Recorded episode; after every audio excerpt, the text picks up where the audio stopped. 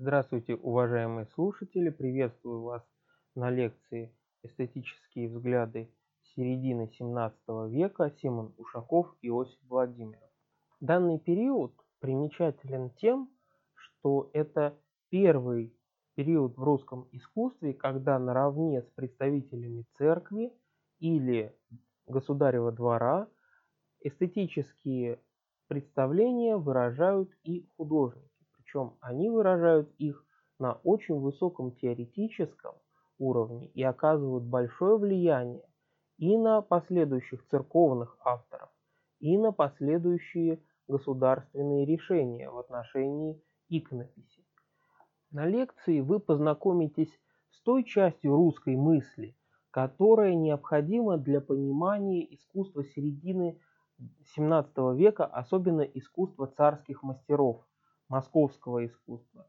Это искусство было связано с новыми явлениями, которые обычно трактуют как перелом от русского средневековья к русскому новому времени. Но сегодня нас будет больше всего интересовать не смена периодов, а изменение мироощущения самих художников, когда они осознали себя личностями, которые полностью распоряжаются в области искусства, могут выдвигать как эстетические концепции, так и прописывать норму профессии для самих себя и также поучать других иконописцев, что мы увидим в целом ряде сочинений, вышедших из круга мастеров оружейной палаты Московского Кремля и в первую очередь из-под пера Симона Ушакова и Иосифа Владимирова. Прежде чем мы познакомимся с биографиями этих мастеров, обратим внимание на тот период, в котором все это происходит. Перед нами Русь 17 века. Русь амбициозная, которая ведет войну с Польшей, которая выходит на мировую арену, которая при этом ведет и активную внутреннюю политику в области религии и отчасти образования. В этот момент происходит исправление книг, в этот момент происходит изменение в сознании людей, когда они начинают рационально осмыслять э, те тексты, которые ранее принимались не критически или ограниченно критически, которые раньше считались полностью священными и неприкосновенными. В этот период происходит и драматический раскол русской православной церкви, когда часть людей полностью принимает исправление книг, а часть не принимает, что в итоге приведет к появлению старообрядца. В этот же период и заканчивается формирование русского централизованного государства, когда оно отбивает, отбивает города, которые были захвачены во время смуты, когда окончательно устанавливается власть Романовых, когда окончательно Русь перестает быть просто средневековым государством, а становится государством нового типа, национальным государством. И многие элементы идеологии, характерные для нового национального государства, отражены в сочинениях Симона Ушакова и Иосифа Владимирова. Особенно важным, на мой взгляд, является то, что рефреном в сочинениях Иосифа Владимирова звучит тема славы русского иконописания, славы русской живописи, национальной гордости. Это ремесло, высокое ремесло, понимается как особая а, часть жизни русского общества, когда это ремесло показывается иностранцам и репрезентует нашу нарождающуюся, только что осознавшую себя нацию. Как в сочинениях Иосифа Владимирова, так и в русской живописи того периода наблюдается внимание к актуальным событиям. В иконописи XVII века появляются изображения, связанные с историей, или бытом людей XVII века. Однако самостоятельной исторической живописи не сложилось. Самостоятельной бытовой жанровой живописи также не сложилось.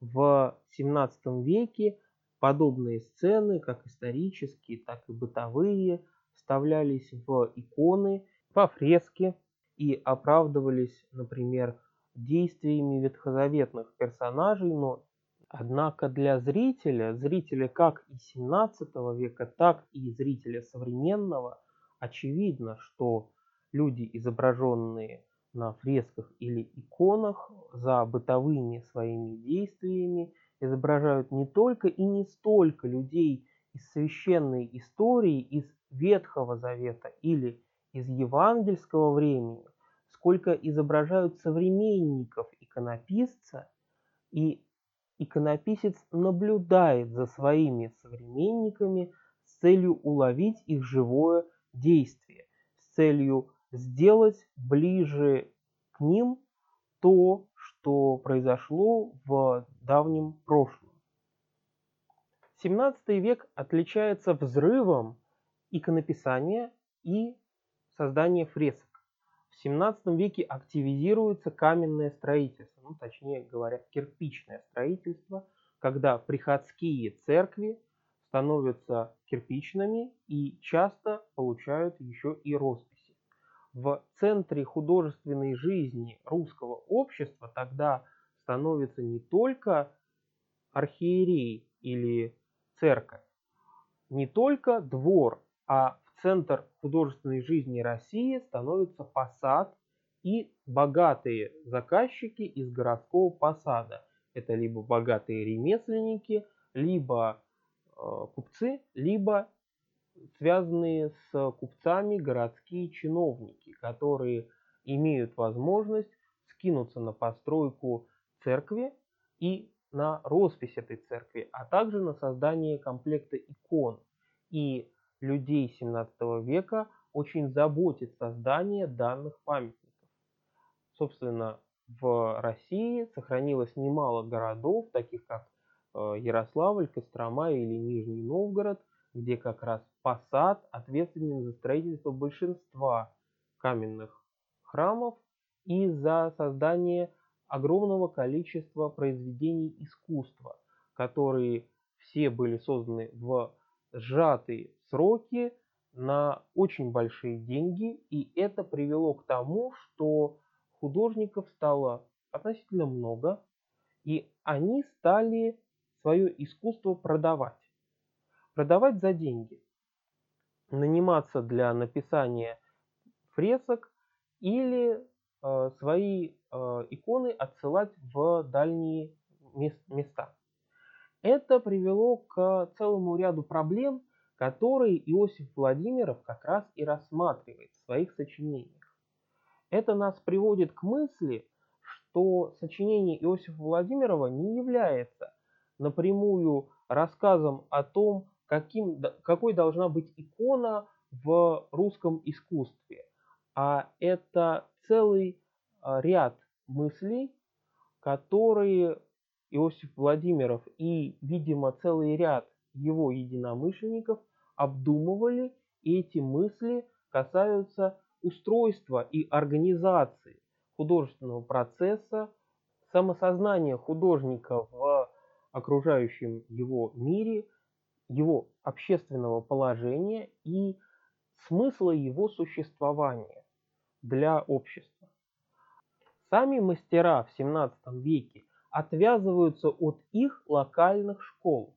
Постепенно школы, как это можно видеть на примере Ярославской и Костромской школ, сливаются вместе за счет того, что мастера начинают двигаться от школы к школе. Москва в этом случае является одним из первых городов, где собственная художественная школа обогащается представителями всех художественных школ, которые существовали тогда в России. Также на Русь проникает большое количество произведений мастеров из православных территорий Речи Посполитой, современной Белоруссии и Украины, а также попадают и гравюры, в том числе и западноевропейского происхождения. Этот раздражитель, наложенный на то, что Москва является котлом, в котором варятся лучшие представители всех художественных школ того времени, которые только существовали в России, приводит к тому, что Москва порождает новое явление – живоподобную иконопись. Основателями живоподобия, как нового явления в русском искусстве, являются государевы иконописцы, которые работали в Москве в середине 17 века. И мы сейчас познакомимся с биографией самого важного представителя этой школы Симона Ушакова. Это был человек, который происходил из московских дворян, причем последние исследования говорят о том, что он был дворянином по рождению, а не получил дворянство в результате государственной службы. Он родился в 1626 году и в 22 года, в 1648 году, он был принят знаменщиком Серебряной палаты Московского Кремля.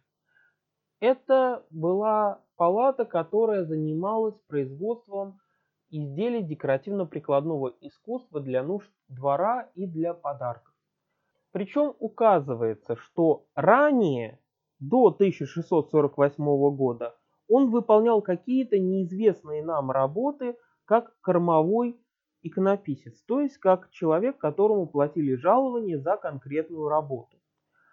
А затем, когда он стал в 1648 году знаменщиком Серебряной палаты, он еще и получает заказы от Царицыной мастерской палаты, которая занималась производством шитых изделий, э, которые требовали рисунка под это шитье. И как раз разработкой этого рисунка он и занимался. Не следует полагать этот случай неудачным для Симона Ушакова опыт рисовальщика, острое чувство линии, ее пластики было характерно для Симона Ушакова и э, ярко отразилось в его живоподобных иконах. Декоративность этих икон также имеет много общего с произведениями русского декоративно-прикладного искусства. Ну и, наконец, он, как знаменщик Серебряной палаты, часто вызывался на театр военных действий, а тогда Россия вела войны, например, с Польшей, где он, безусловно, познакомился с произведениями мастеров Великого княжества Литовского, которые имели опыт как в древнерусской живописи, которая была и для них тоже вполне традиционной, но хотя пошла по несколько иному пути, но также находились и под серьезным европейским влиянием со стороны Польши. И в этот же момент в Москве происходит еще и большая чума. Таким образом, время как бы задает вопросы Симону Ушакову, предлагая ему посмотреть на произведения людей, которые живут вне России, которые находятся под иными влияниями, с тем, что вырабатывает значительное и также создает условия для возвышения Симона Ушакова в качестве ведущего мастера московского царского двора. И как раз с 50-х годов 17 века Симон Ушаков начинает упоминаться как ведущий мастер. Симон Ушаков выступает как ведущий мастер при исполнении целого ряда работ. Симон Ушаков занимается целым спектром художественных работ.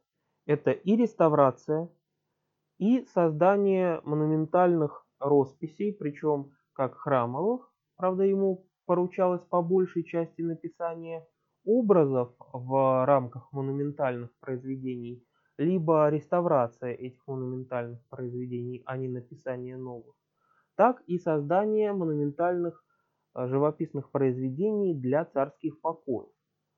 В XVII веке художники, хотя и были разделены по разным категориям и имели совершенно разные специализации, но еще рамки между этими специализациями были проницаемы. И художники то и дело занимались не свойственной им, не основной для них работой. Для Симона Ушакова основной придворной работой было рисование и создание эскизов. Однако, как ведущий мастер оружейной палаты, он прославится именно иконами, которые он писал, вероятнее всего, на досуге, еще с молодости, и которые к 50-м годам приобретают черты живоподобия, как раз того живоподобия, о котором писал Иосиф Владимиров. Иосиф Владимиров – это второй герой нашего рассказа. Нам, к сожалению, неизвестно, когда родился. Если Симон Ушаков родился в 1626 году и умер в 86 году, прожив таким образом 60 лет, то Иосиф Владимиров упоминается впервые в 1642 году. Но можно себе представить, что к этому времени он должен был быть уже дееспособным мастером. То есть ему должно было быть около 20 лет. Таким образом, Иосиф Владимиров, скорее всего, являлся ровесником Симона Ушакова, однако он происходил из совершенно другой среды. Он не был московским дворянином, он был ярославским уроженцем, и он происходил из династии иконописцев. Также среди его родственников были священники. Это типичное для русского городского иконописца 17 века происхождение. Он приглашается для работы в Москве в 1654 году, когда он упоминается в одной из челобитных. И до 1666 года он упоминается в Москве, а затем, по мнению некоторых исследователей, он в Москве остался, но принял постриг и мы не можем окончательно уверенно соотнести ни одно из имен русских монахов, которые работали как иконописцы или как э, знаменщики в Москве с именем Иосифа Владимирова. Так или иначе, в конце 60-х годов 17 века он исчезает из нашего поля зрения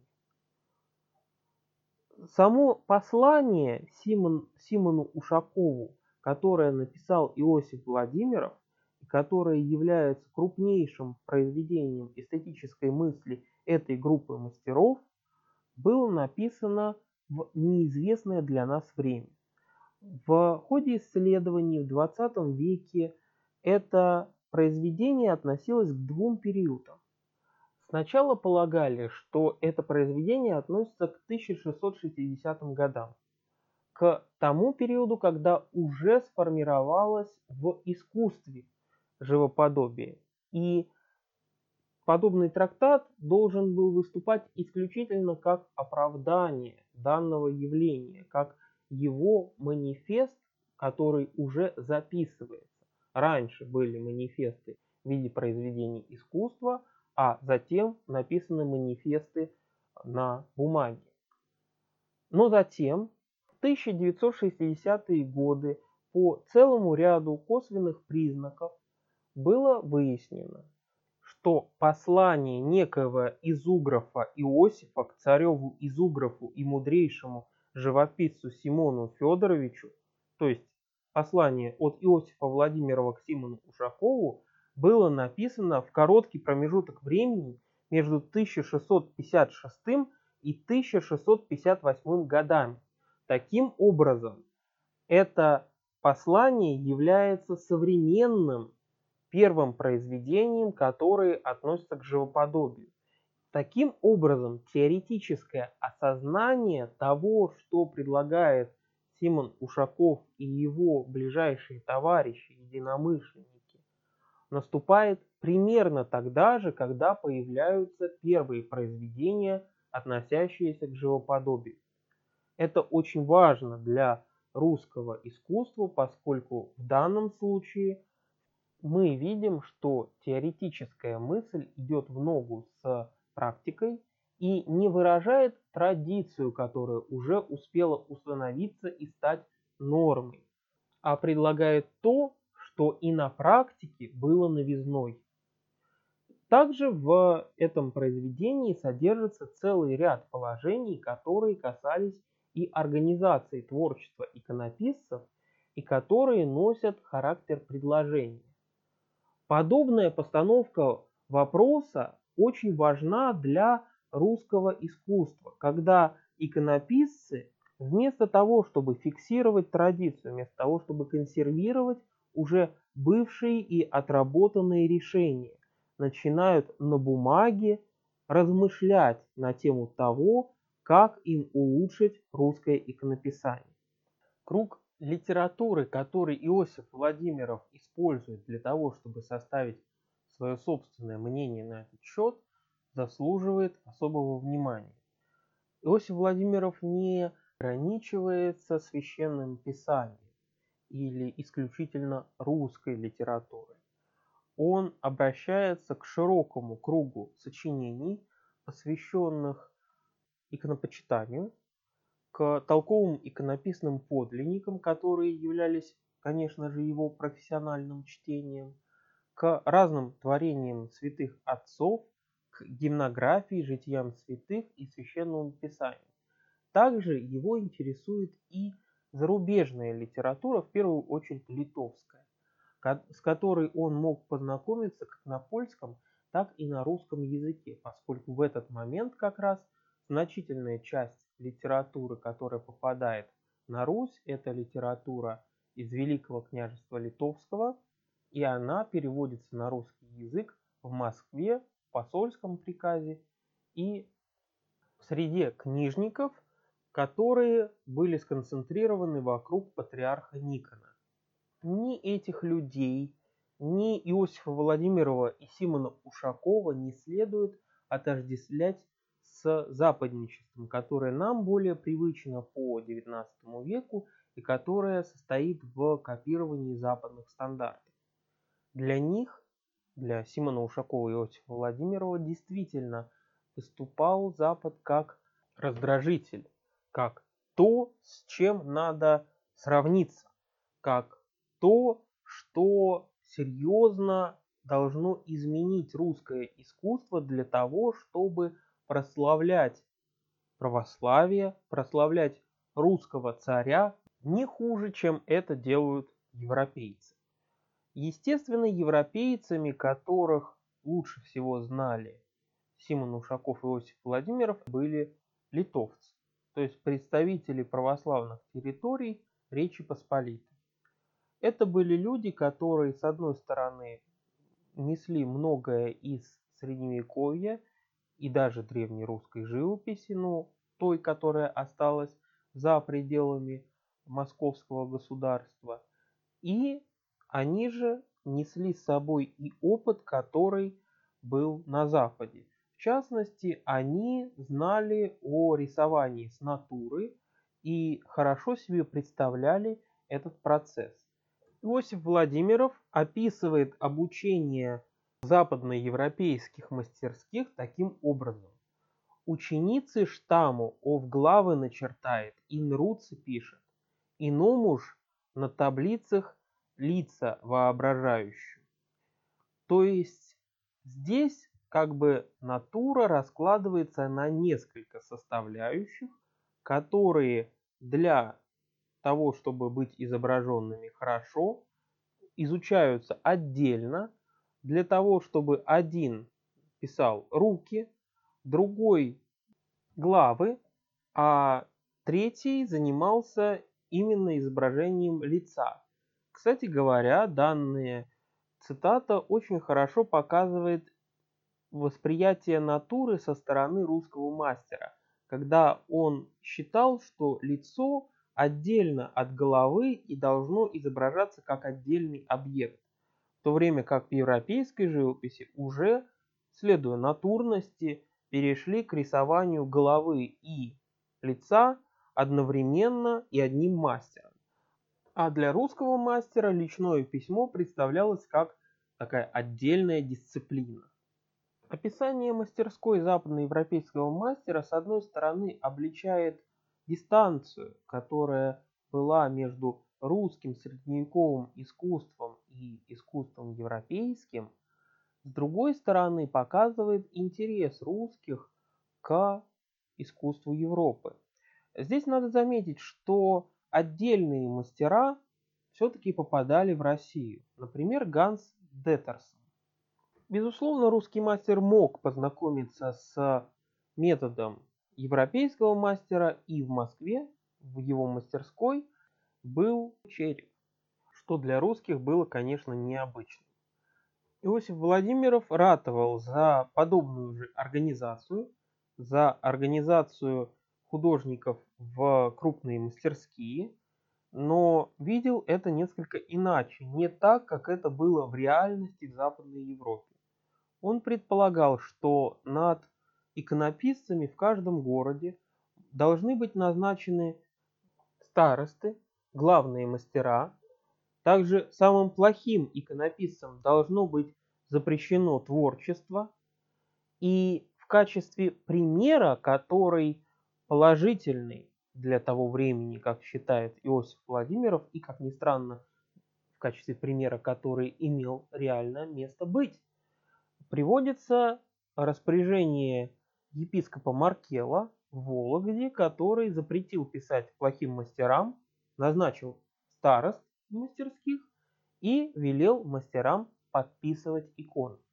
Вообще, после Симона Ушакова и периода середины 17 века требование подписи в иконе будет то и дело повторяться и до Петровского времени дойдет уже в той форме, что нужно не только подписать икону, но и написать дату написания этой иконы. Во многом это как раз и объясняет то, что 17 век – это период неанонимного творчества. Однако здесь не надо видеть некую гордость художника или хотя бы только гордость художника. Здесь основным мотивом подписать было поддержание качества. То есть процесс, который не связан с личной славой или почетом напрямую, а который поддерживает среднее хорошее качество всех икон. А вот иконописцы могут еще и много рассказать про качество икон. Как описывает ситуацию в русском художественном мире Иосиф Владимиров? Он ею недоволен. Он говорит, что его писать заставляет ревность за русское искусство, то есть некое неравнодушное отношение к русскому искусству. И Иосиф Владимиров выделяет ряд проблем, которые, на его взгляд, являются самыми важными, останавливающими развитие русского искусства и приводящими к тому, что русское искусство находится, по его мнению, в некотором кризисе. По крайней мере, он говорит о том, что значительная часть иконописцев э, привержена плохо писанию. Это плохо писание выражается в темновидной и лютой живописи, которая еще и зазирается иностранцами, ну, вероятнее всего презирается иностранцами. Неискусное иконописание он ассоциирует с упадком, с одной стороны, вкусов покупателей, с другой стороны, с упадком тчания иконописцев. И выдвигает совершенно другую концепцию, каким должен быть иконописец. Если стоглавый собор за столетие до того, в XVI веке, говорил, что для иконописца важен моральный облик, что он должен вести себя благообразно, то Иосиф Владимиров утверждает, что этого недостаточно. Он выдвигает образ мудрого иконописца, который будет критически рассматривать то, что он рисует, и с точки зрения формы, точки зрения того, какими средствами он решит того или иного персонажа, и с точки зрения того, что нужно изобразить. Иосиф Владимиров особенно останавливается на том, что иконописец должен рассуждать, что он рисует. Должен собирать сведения о святых, которых он изображает, достоверные сведения, э, выяснять подобие святого кому-либо или выяснять, как выглядел этот святой по истории, что нас косвенно отсылает к 5-6 Трульскому собору, который будет вспоминаться в первую очередь противниками живоподобия, так как в сотом правиле этого собора фиксируется норма об аскетичности искусства, оно не должно развлекать людей, по мнению э, противников Иосифа Владимирова, и как бы по мнению сотого правила 5-6 собора. Однако в том же соборе описывается и то, как должен выглядеть персонаж иконы с точки зрения церкви. С точки зрения учения церкви он должен выглядеть как исторический персонаж. И связано это в первую очередь с тем, что первая икона была прямым отражением лица Спасителя. Ну, это спас нерукотворный, который, согласно христианскому вероучению, был создан Христом без участия рук человека и чудесным образом. Положительная программа живоподобия состояла в том, что художник должен быть мудрым. Мудрый изограф – это персонаж, к которому явно стремится Иосиф Владимиров и которым он фактически называет Симона Ушакова, мудрейший живописец. Так он его называет в заглавии своего послания. Собственно, это уже говорит о том, что Иосиф Владимиров считает единственно верным путь живоподобия. Мудрый живописец должен писать определенным образом. Он должен писать светло и румяно, тенно и живоподобно. Имеется в виду, что он должен писать светло, а не темно, потому что темновидная живопись – это живопись, которая слепо опирается на образцы прошлого, но не учитывает, что краски со временем темнеют, о чем Иосиф Владимиров и пишет, что исторически на момент написания старые, почитаемые, образцовые иконы были светлыми, поэтому и должен писать светло. Должен писать румяно. Должен писать э, так, как человек выглядит на самом деле, а не представлять его в качестве некого э, особо изможденного, не похожего на реального человека. И также Второе, вторая пара качеств, которая характерна для мудрого иконописца для его живописи, это тенно и живоподобно.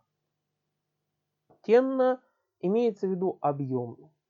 Действительно, объем для русской живоподобной живописи 17 века критически важен. Именно живоподобие и выдвигает вперед понятие объема, которое раньше было маловажно для русской живописи и никак не было связано с правильным изображением святого или правильным изображением Христа. В случае с сочинением Иосифа Владимирова правильность объема и правильность вообще формы того человека, который изображен на иконе, является неотъемлемой частью святости этой иконы. Для того, чтобы икона была действительно иконой данного конкретного святого, а не абстрактного персонажа, необходимо, чтобы к изображению иконописец подошел к, как к написанию титула царя. Такая, такое сопоставление интересно тем, что за ошибку в написании титула царя следовало наказание. И здесь совершенно понятна аналогия с запрещением писать иконы тем, кто не умеет хорошо писать, потому что они неправильно показывают величие, неправильно показывают подвиг или неправильно показывают святость. того, что изображают. Также Иосиф Владимиров упоминает и метод, благодаря которому можно добиться этого живоподобия. Он говорит о свитках. К сожалению, свитки от Иосифа Владимирова и его ближайших товарищей не дошли. Хотя до нас дошли рисунки, которые делал Симон Ушаков и гравюры, которые делал Симон Ушаков при содействии Трухменского. Надо остановиться и на относительно слабых сторонах учения русских мастеров оружейной палаты, которые были выражены вот в этих сочинениях. Во-первых, это сведение всего света к свету тварному, к свету плотскому, который падает на форму, которую наблюдает художник. Это, естественно, отдаляет икону от богословской мысли XIV-XV веков, когда рассматривался вопрос о фаворском внутреннем свете святости, который может быть изображен на иконе. В XVII веке пошли немного иначе. Все свели к количественному соотношению света. Если сияет святой, то он сияет просто сильнее всех остальных паче солнца. Это особенность, которая обличает некоторую привязанность к натуре иконы, которая, по идее, натурой являться не должна. Вообще все послание построено вокруг обращения к Симону Ушакову, а также немаловажную часть сочинений играет и диспут с Иоанном Плешковичем. Иоанн Плешкович – это архидиакон, который стоял на позициях защиты всего старого, на консервативных позициях. Он защищал темновидную, старую икону, которая писана так, как писали раньше. Естественно, здесь очень хорошо его а, обличали аргументы, которые касались а, старения иконы, что икона изначально была светлее, но при этом еще и очень важным аргументом, который приводит Иоанн Плешкович, и что самое главное, который приводит затем в своих собственных сочинениях об иконах протопоп Авакум, это аскетичность иконы. Мол, Аскетичность иконы противоречит живоподобию иконы. А поскольку аскетичность является более важной для иконы как э, молельного образа, то ей должна быть принесена в жертву живоподобность. Эта позиция нашла своих сторонников, и эти сторонники до 20 века и даже до ныне существуют как в виде старообрядцев, которые не принимают живоподобную икону, как правило, так и в виде теоретиков, которые стоят на том, что икона должна идти по консервативному пути. С другой стороны, весь 17, 18 и 19 века появлялись новые и новые решения иконы, зависящие от моды, от того периода, на который мы обращаем больше внимания в древнерусском искусстве, который более для нас актуален.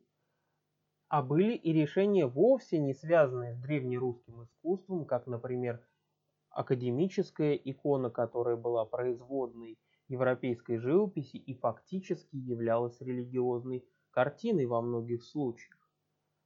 Эстетические взгляды Иосифа Владимирова оказали огромное влияние и на ближайших к нему теоретиков, в частности на Симеона Полоцкого, который явно в своих беседах о почитании икон святых опирается на позицию э, Иосифа Владимирова и немного ее корректирует в сторону более консервативной и более умеренной.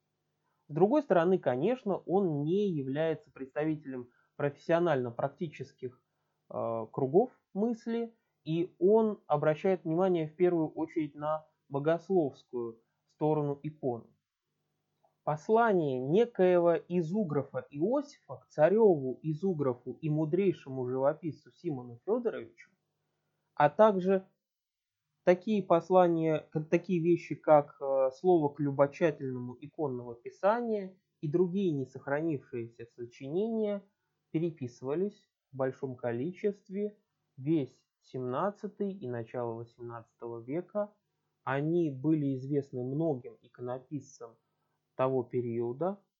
Со временем, правда, они были забыты и вновь открыты для широкой публики только в начале 20 века при содействии Федора Ивановича Буслаева. С этого момента и начинается их активное изучение. Данные вещи показывают нам перелом между средневековьем, когда святое воспринималось некритически, когда мастер был анонимен, когда нормой была традиция, и новым временем, когда резко люди стали воспринимать себя как творцов. Конечно, они еще скромны в 17 веке, и личное прославление для них не является важным. Но для них уже является важным прославление своего народа, своего государя и своего бога. Для них очень важна инициатива. Собственно, эти относительно молодые, видимо, 30-летние люди пишут о серьезных вещах, выступая зачинателями совершенно новых явлений. И, безусловно, это во многом связано с исправлением книг, которое проходит примерно в то же время и которое связано с именем патриарха Никона, который, кстати говоря, милостиво относился к Симону Ушакову. И Симон Ушаков и Иосиф Владимиров работали по заказу патриарха Никона в примерно те же годы. Однако здесь надо заметить, что Симон Ушаков и Иосиф Владимиров все-таки не стремятся внести в состав реформы русской церкви и исправления икон. Они говорят просто о том, что надо следовать актуальным направлениям мысли. Надо критически воспринимать то, что было раньше. Надо обращаться к реальным авторитетам или к чему-то проверяемому для того, чтобы удостовериться, что написана икона верно, что она не является ошибочной. А цена ошибки для Симона Ушакова и Иосифа Владимирова по их сочинениям достаточно велика, потому что они соотносятся с титулом царя. И титул царя очень важен для придворного человека XVII века, так как ошибка в титуле считалась серьезным преступлением. И говоря о современном значении послания Иосифа Владимирова, с позиции которого, безусловно, был согласен и Симон Ушаков, поскольку сам по себе жанр посланий в 17 веке часто предполагал такие открытые послания, когда один человек к другому пишет, зная изначально его согласность с чем-либо, зная его позицию. Вот это послание имело большое значение для того, чтобы русская иконопись сама без перенимания всех европейских традиций пошла по пути изменения самой себя и в итоге пришла к целому ряду школ конца 17 века, где есть и продолжение живоподобного направления, причем в нескольких течениях, и появляется живописная икона, также появляется параллельная иконе параллельно развивающаяся парсуна, которая пишется, как правило, маслом по доске и изображает реально живущих людей, то есть это аналог нашего портрета. Также изменяется и провинциальная русская живопись, в первую очередь живопись тех школ, которые находились в близкой связи с Москвой, например, Ярославля и Костромы, где появляются также элементы живоподобия, которые преломляются в местном колорите и обеспечивают богатство русской живописи второй половины 17-го, начала 18 века. Лекция на этом подходит к концу. Я благодарю вас за внимание. Лекция записана в музее имени Андрея Рублева. Читал научный сотрудник Арсений Скворцов-Питерский.